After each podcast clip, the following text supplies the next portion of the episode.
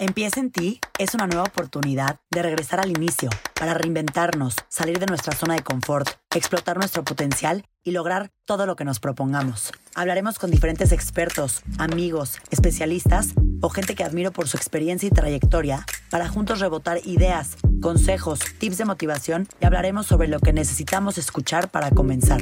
Soy Paola Zurita y en este espacio te invito a escuchar, relajarte y trabajar en ti para lograr tu mejor versión porque todo lo que hagas en la vida empieza en ti. Hola otra vez, ¿cómo están todos?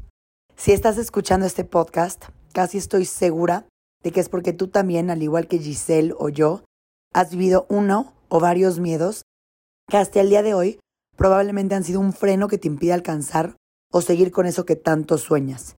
Miedos que te han paralizado, miedos que te han frenado, miedos que te tienen detenida o detenido en donde no quieres estar, como lo platicábamos ayer en el episodio, lo primero que debemos hacer para superar el miedo es aceptar que lo estamos sintiendo y decidir trabajarlo.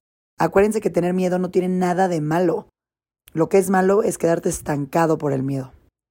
Por eso, el día de hoy te hice este ejercicio con el que lograrás identificar el miedo, pero ese miedo que realmente más te emociona para usarlo como una brújula que te ayudará a encontrar el camino para transformarlo y usarlo a tu favor. Para este ejercicio vas a necesitar, como siempre, tu libreta especial para los ejercicios de trabajo en ti, lápiz y pluma y más o menos una hora de tu tiempo. Paso número uno. Escribe tres miedos que te inquietan desde que eras niño.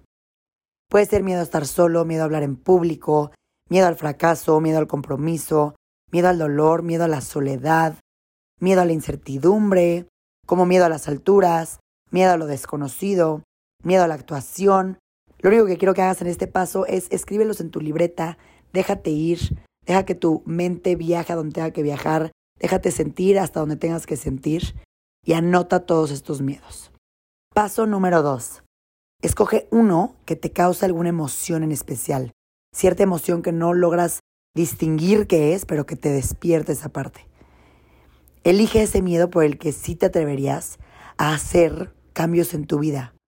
O ese que sí te interesaría enfrentar, porque sabes que si lo enfrentas, vas a llegar al lugar a donde quieres estar. Al miedo no lo veas como un enemigo al que hay que derrotar, porque siempre te ganará. Entre más lo niegues, más lo juzgues, más te enojes con él, será más grande y poderoso. Acuérdate de que en el fondo es una lucha que estás teniendo contigo mismo. Paso número 3. Permítete sentir esas emociones. Observa cómo se manifiesta ese miedo. Y no solo ese miedo, sino qué emociones, qué sentimientos, qué pensamientos surgen al pensar ese miedo. ¿Cómo reaccionas ante él? ¿Te sudan las manos? ¿Se te acelera el corazón? ¿Te tiembla la voz? ¿Te sonrojas? ¿Qué es lo que sucede cuando lo sientes? ¿Qué te sucede mentalmente? Qué te sucede emocionalmente y qué te sucede físicamente, para ver por los diferentes lados qué son estas reacciones que te provoca ese miedo. Cuando lo tengas bien identificado, date cuenta que es solo una sensación corporal y empezarás a sentirte capaz de enfrentarlo, de afrontarlo, de hacerlo. Se trata de normalizarlo como una simple emoción incómoda que es pasajera, Recuerden que el miedo no es bueno ni malo, no lo cataloguemos, el miedo simplemente está.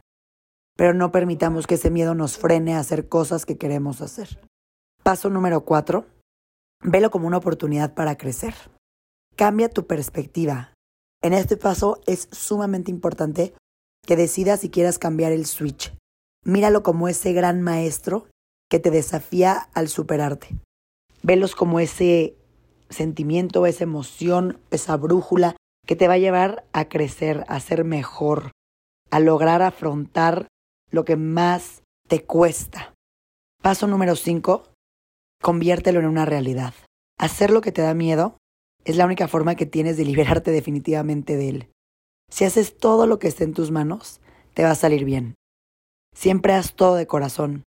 Trabaja duro y ten seguridad de que puedes lograr todo lo que te propongas.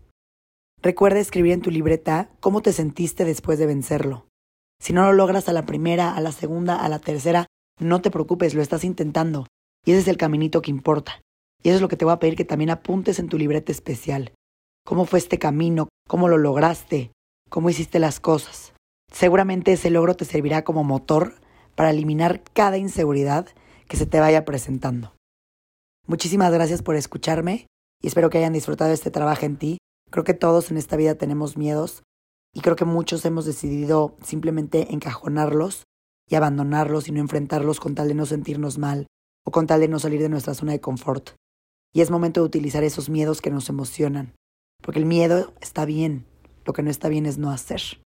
Les mando un beso gigante y muchísimas gracias por escucharme.